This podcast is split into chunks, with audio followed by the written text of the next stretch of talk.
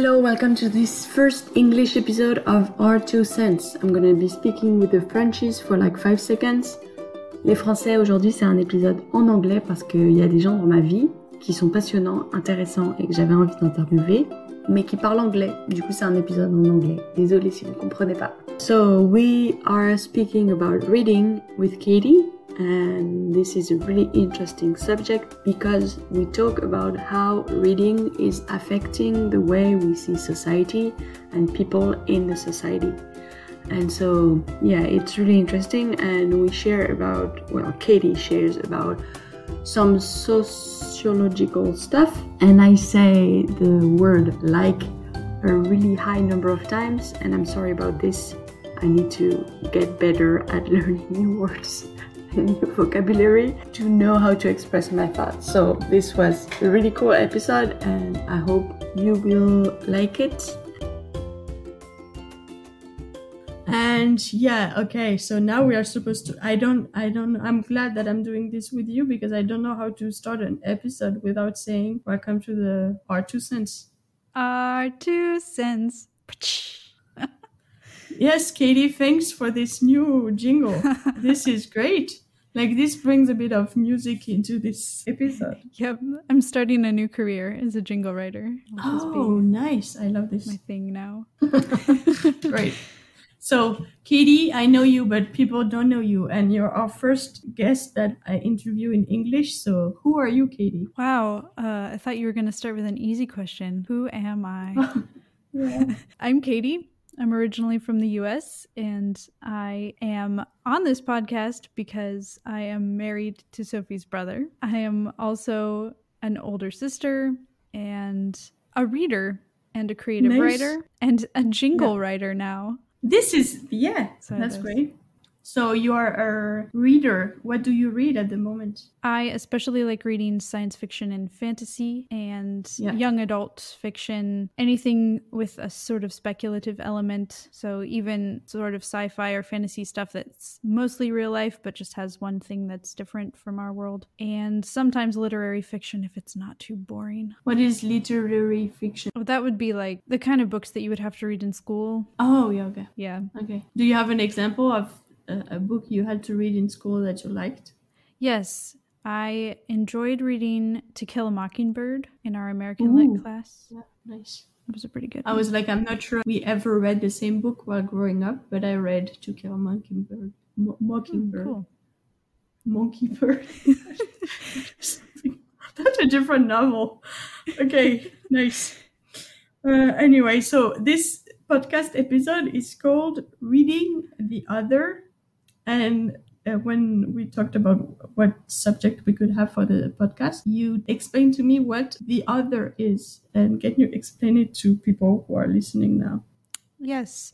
So the other is a concept or a term usually used in like philosophy or psychology just to refer to those who aren't yourself. So there's the self and there's the other. So it's people that aren't you, or especially people that aren't in your group.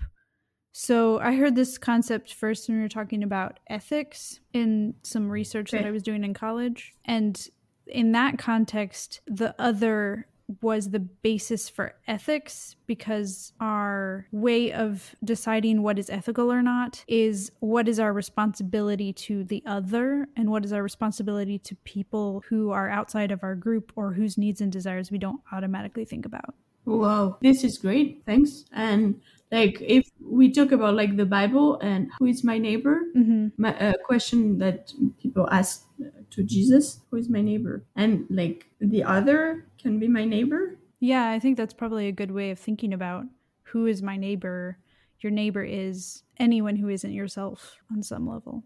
And I uh-huh. especially oh. like thinking about the concept of the other when I'm thinking about reading and also when I'm thinking about writing because I like to do creative writing. In that, yeah. good writing can help you identify with people that aren't like you, and a well crafted yeah. story can give you a connection to the other. And bad writing doesn't do that. It doesn't treat others as whole or complex people, or it just uses them as a trope and doesn't give them a full, full. Complex personhood. Wow, interesting. I love this. This is yeah, it just makes people simplified. It's Mhm. it yeah. Ah, wow, bad writing does that. and good writing makes you ponder like how you view the other and your prejudice against some someone you don't know. Right. Or also to see what could the motivations for someone who acts differently from me, what are their motivations and can I relate to those motivations as a fellow human or as a fellow person because sometimes in books they aren't necessarily human, but as a as a person can I understand their motivations? Has it been written in a way that I can understand why they're doing what they're doing and is that um does that compel me to have empathy for them? Yeah. Wow. Yeah. Yeah. I'm thinking of the word they, like they are doing this when you read the sometimes different newspaper. Mhm. And they is always like a group of people that is that we don't have empathy for. And I think this is deshumanizing. How do you say this word? Dehumanizing? Yes, that if we call the other they. Mhm. Of course, sometimes we need to use that, that Yeah. word, but most of the time, it's because it's simplistic to use only they and not to, but like to think deeply Mhm. of who they are. Yeah. Nice. It's really interesting. Like I've ever remember in the TV sh- the TV show on Netflix, The Good Place. hmm Have you watched it? Yes. At one point, they talk about a book, a fictional book that is called "What What We Owe Each Other." Mm. And I wonder what the other is in each other. Mm. Yeah, that was the one that. Shoot. It's fictional? I thought that that was one of the I think- actual works that they were talking about having been. Maybe, written. but I, I I remember that they, like uh, Chidi, he's doing a Mhm. talk and he did a YouTube TED talk or something Okay. called What We Owe Each Other. And that's how Eleanor finds him again. Ah, okay. Sorry about the big spoiler if you didn't watch this show, but it's been like four years or something since You should have watched it aired. So yeah, you should have watched it by now. It's like I spoiled Titanic or something. I don't think we've given that major spoilers yet, but what we owe each other is I can't remember exactly what what his point is, but it sounds similar to how I was introduced to the concept of the other, which was in reference to the works of Emmanuel Levinas, who Okay. talked about the other having a sense of the existence of the other, of someone outside of ourselves, calls us to a responsibility toward them in some way. So, because there are people outside of my family, society has to be organized in a certain way to accommodate all of these people being able to get what they need and being able to live and Mm. and the fact that there are people beyond me means that I have to live in such a way that is accommodating to other people's thriving. So I need to, I can't eat all the things because there's a second person in my house who has to eat too. Or I Yeah. can't um, I can't just throw my trash everywhere because there are other people who exist in the same place and who are affected if I leave trash somewhere. And I can't just say, oh, the train system isn't important to me because, and so I don't want to pay taxes to to pay Yeah. for you know this or that that I don't use, but the, because there are other people besides me in society who use those things, and because we've decided that those things like school, like public transportation, like healthcare, Yeah. just because I'm not sick right now doesn't mean that I don't want there to be a healthcare system. Yeah. So the the idea that there are people beyond me, and there are there are people beyond my group, beyond my family, beyond people of the same faith as me. Society needs to be able to accommodate those those people as well. And so the ethical decisions that we make need to be made with other people in mind. And we need to be constantly asking ourselves who are we forgetting about and who are we leaving out of the, the discussion? I love this. Like I have a clarification question. Mm-hmm. Like the other is all uh, you can call the other the other only the people you're aware of their existence. That's Or also a great question. if like if you're not aware like there are people struggling in your country like uh, in france i don't know if like, there's uh, so many different communities that are also uh, that got kicked out of their own countries and they are in france and and if you're not aware of them are they called the other for you or they are not called because they don't exist in your mind Mm. I think that's part of the conceptualization of the other is the idea that because the other because other people are outside of the self or the in group for Yeah. me as a person that I have to constantly be asking if they exist and or maybe not constantly but if we're making important decisions if we're making laws if we're making big changes or setting up society in a certain way, then we need to think of who are the the people that aren't here at the table making those decisions or who are the people that we Mhm. haven't thought about who are the people who can't be here because they're ill or because they have a disability or because they don't speak the same language or because they don't have documentation. Yeah, I think that the fact or the idea of the other is a push to say you need to constantly be remembering that there are people that you don't necessarily think about all the time. So, yeah, nice. asylum seekers, if Yeah. that isn't something that you're regularly thinking about, they definitely count as the other. And okay so do people who are in other marginalized groups, especially. Hmm. And I, I'm thinking, like, uh, for a long time in your life, French people were the other for you, or were they non-existent?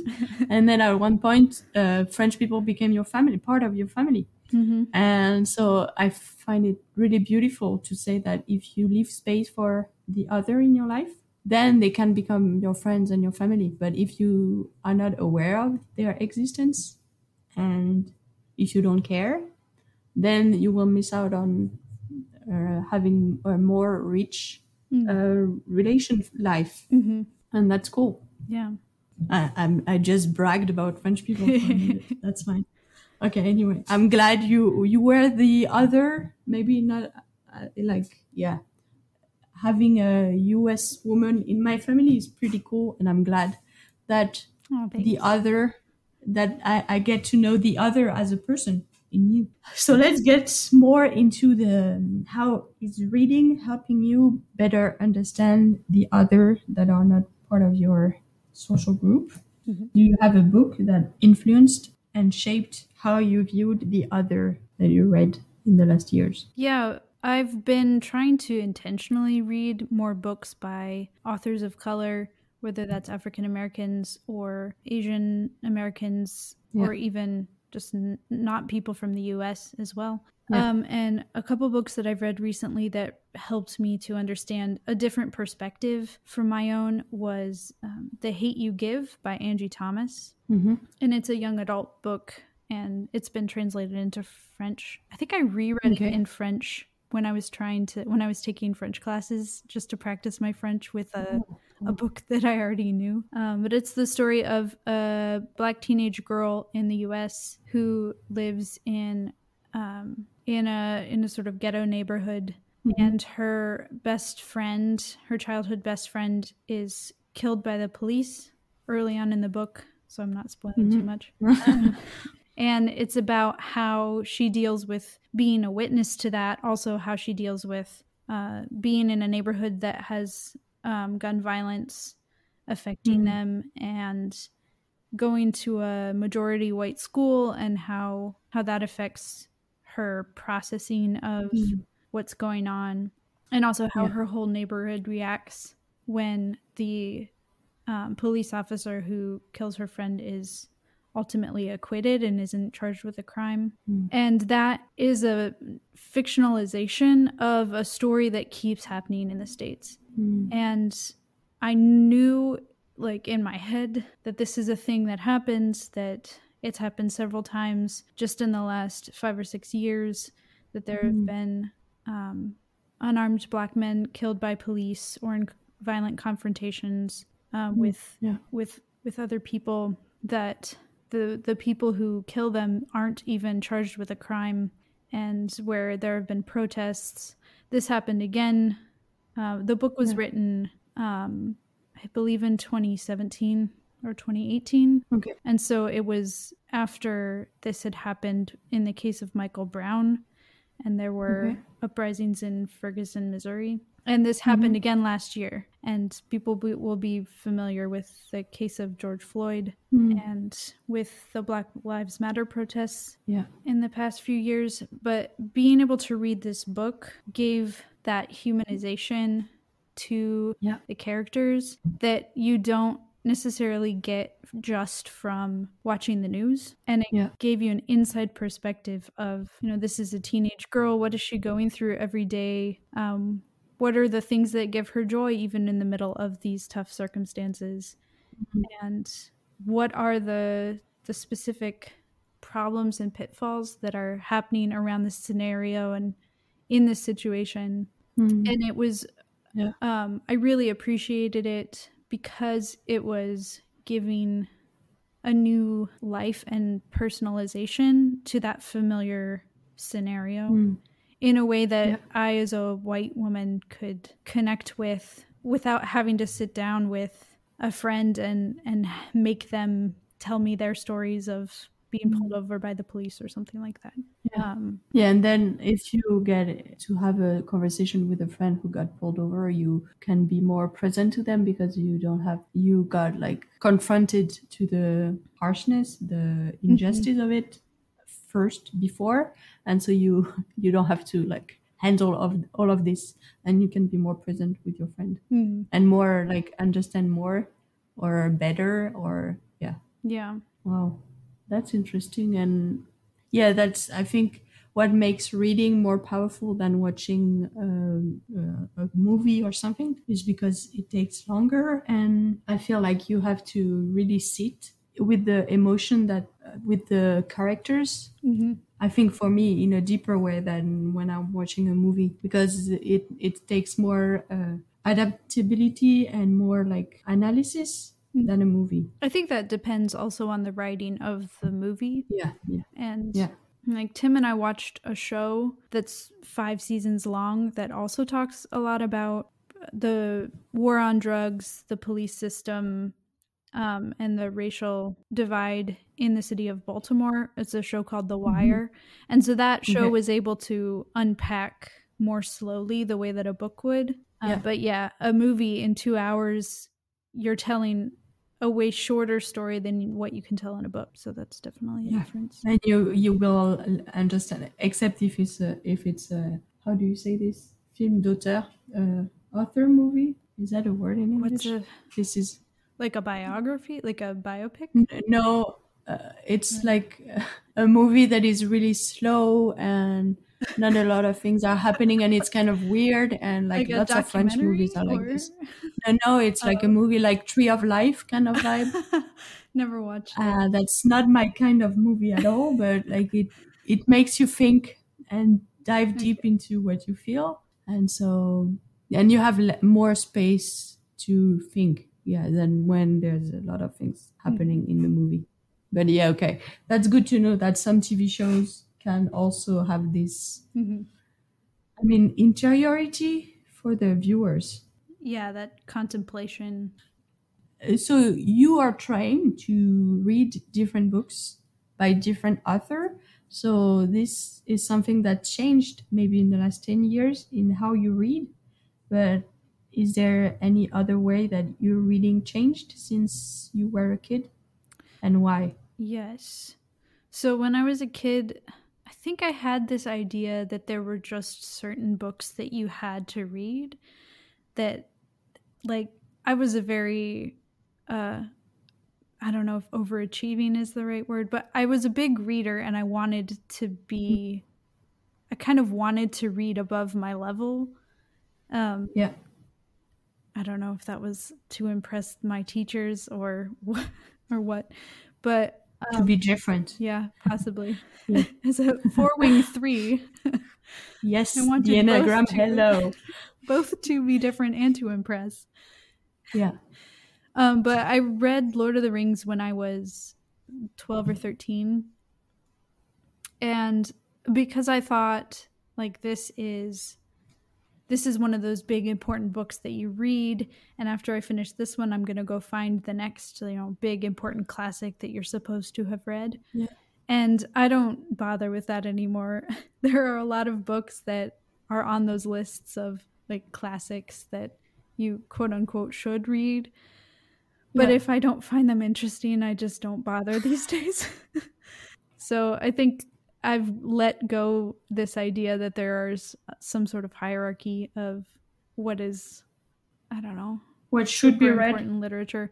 Also, because a lot of those books that were more classics, they were, um, especially in science fiction, there was a lot of science fiction and fantasy, quote unquote, classics that were written by old white men who Yeah. I didn't find very compelling. And like I read this one series of books. There were there's 14 books in the series and I read the first 10 of them and none of the books have less than 600 pages. And every single female character in that giant world that he made was manipulative and power hungry and never had a single like genuinely friendly conversation with another woman.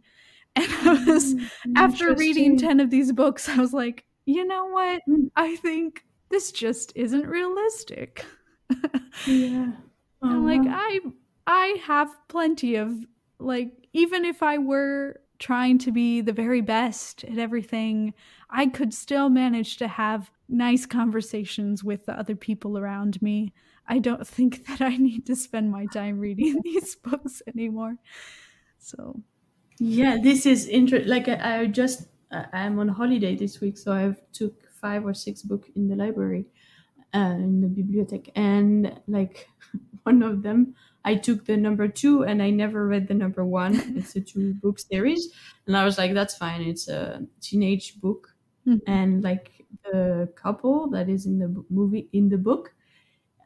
I was like, this is not. I mean, the woman keeps lying to the guy because he she has issues, and the guy is like, "I love you, talk to me," and and I'm like, this is not real life. I mean, this is not how we should uh, have teenage girls mhm, or even boys picture a romantic romantic relationship. This mhm. is not helpful. And I was like, yeah, and all this mushy love scene, like not love scene, but like a love declaration. And this is, yeah, I can't really stand that anymore Mhm. Because I know this is not real life. And I think there's there's also a difference sometimes between things that are like I love reading stories where there's complex and healthy relationships between characters. yeah. And I like that kind of a cast of characters that where you have a whole group that have different various friendships and relationships Yeah. within them. And I can understand it is realistic sometimes to have to have broken relationships or to have Yeah, yeah, sure. to yeah. have you know fights and and Yeah. things but you need to understand the motivations and as a writer you need to present those motivations and and give us a good reason why we should believe that this person is mad at that person and Yeah. i don't know i prefer if there's some hope for for those relationships to become better and not just Yeah. uh, nope everybody's manipulative and trying to stab each other in the back all the time Yeah. I I wonder what Freud would have to say about how this guy wrote about women. like, yeah. Anyway, yeah, this is okay. So now you're being more thoughtful on how characters are portrayed in the Mhm. books you're reading. And it makes sense because you're an adult, so you have Yes. more ability to like have a cognitive and recognize the bias that maybe you're presented in the books hmm you're reading. Nice. Uh, Is there any way it changed also your reading? That my reading changed or that something Yeah. Is reading? there other other no sorry. sorry. I was like, pretty sure the words are not in the right sentence, but maybe she will get the question. Okay. are let's there other to ways that my reading has changed since i was a kid Yes. Yeah. Uh, I don't hate romance anymore. I think Oh, I still won't read a book that's only romance because ick. yeah. I know the feeling. Yeah. Yeah, it kind of has to have a story as Mhm. well, not just Yeah. love. I also used to hate that, and maybe this is also a growth in understanding other people through books. But I used to think, like, all these love stories, especially between teenagers, like, they're not realistic at all. I'm Yeah. a teenager. Yeah. I'm not like falling head over heels for every other, you know, human male that walks past Yeah. my vicinity. This just isn't realistic. And now that I'm older, I realize, you know, there are some people for whom that's a thing and there are some people who, for whom it's not and so Mm. i should i should also on the flip side not assume that just because somebody is a teenager experiencing love that it's fake Yeah, oh, that's true. That's true. I mean, like, yeah, yeah, it's true. Yeah, but maybe the issue is, like you said at the beginning, if it's simplistic, it's like I feel like the most teenagers are either represented as like they don't care about boys, or they care way too much about boys, and like there's no middle ground Yeah. for most book. Like they're not like either they're way too obsessed, or they are like or they have issues that prevent them from liking boys. And it's like well life is more complex than these two extremes. So yeah. Yeah.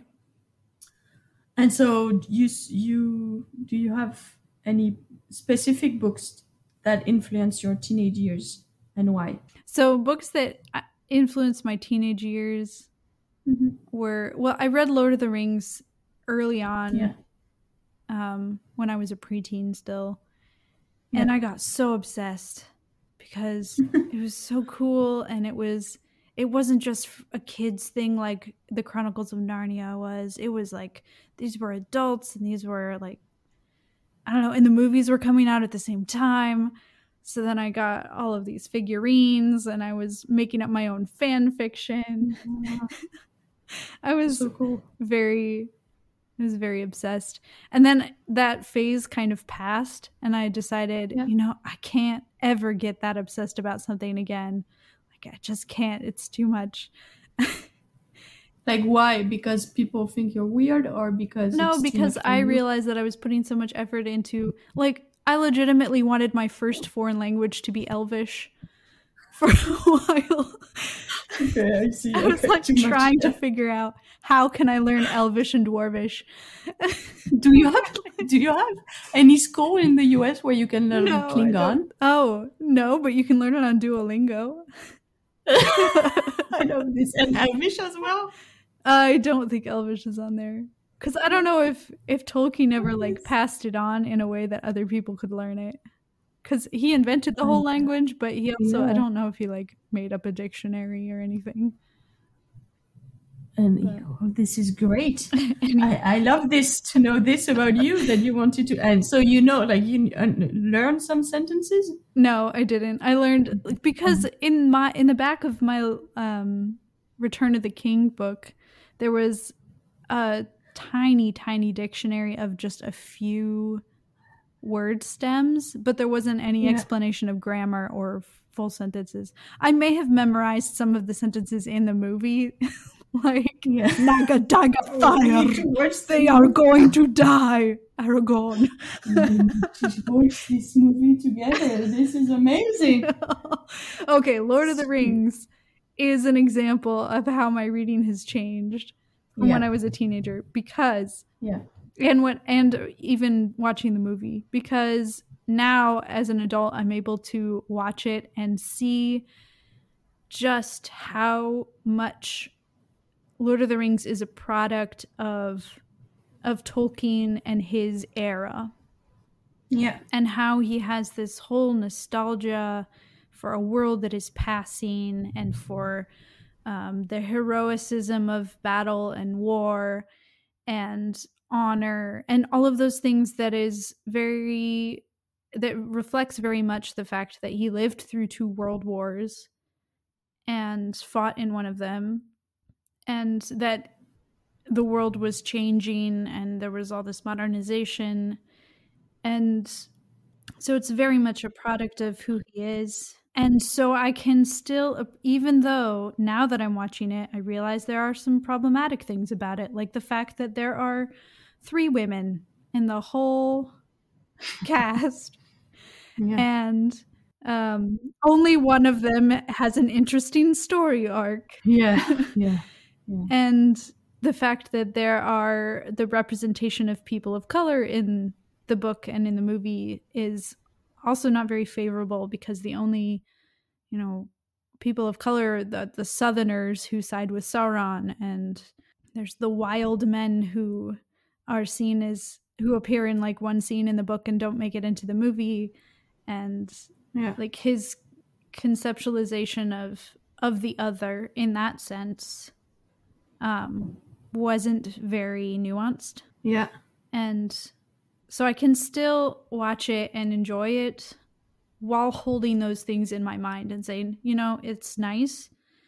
It's cool. There's some good values in here. There's an amazing soundtrack um but at the same time it's not perfect at the same time you know i would like to watch more fantasy that has women who are central Hmm. and nuanced and to that has more diversity and that doesn't Mhm. have this kind of looking down on people of a different lesser culture that doesn't have this Mhm. great grand history and ivory tower literal ivory towers Yeah.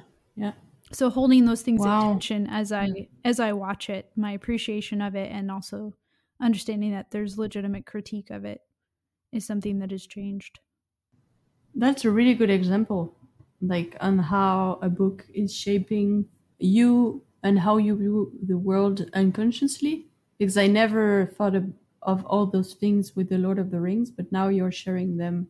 I can't ever unsee this or unthink this. And you're no, no, but I mean it's great because you're. This is this is shaping how I view the world and how I view the other without me knowing it and Mhm. so that's that can be dangerous Mhm. and so thanks i can now think back on this and Mhm. I, I can now like be aware of this when i read it or when i watch the movies Yeah. interesting. Thanks for sharing. And that goes back to that in general the concept of the other is yeah. the reminder that we need to constantly ask the question of oh wait who's who's not here? Wait who's not being represented? And it's not that every book should represent every person or every story because you can't do that. It's too much. But the ones that you include like make sure that you're thinking like how do i make this a complex and and honoring to people who who might feel represented by this character? Or yeah, great. Wow that was deep. So do you have a final thought you want to share? On reading the other the other. Yeah something my younger sister says has said a couple times to me is that she's trying to remind herself that everyone is the main character of their own story. And that when we're interacting with others we need to try and view other people as being as complex as we are and to listen humbly to other people's stories. This is interesting and deep and wow, yeah. I this is like and for me who is so centered around me, I mean, I think that's a human trait. So Mm. for humans who are so centered around themselves, like I am, uh, this is hard to say that people are their own, their hero in their own story, and not just a second par- character Mhm. on in my story. exactly I will say it in French, maybe you can help me. On est tous le, le personnage secondaire de quelqu'un.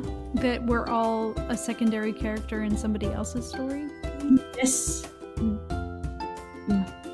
thank you So thanks, Katie, thank you so much for being my first English host, and thanks for all your great thoughts. thanks for having me And yeah, that was great.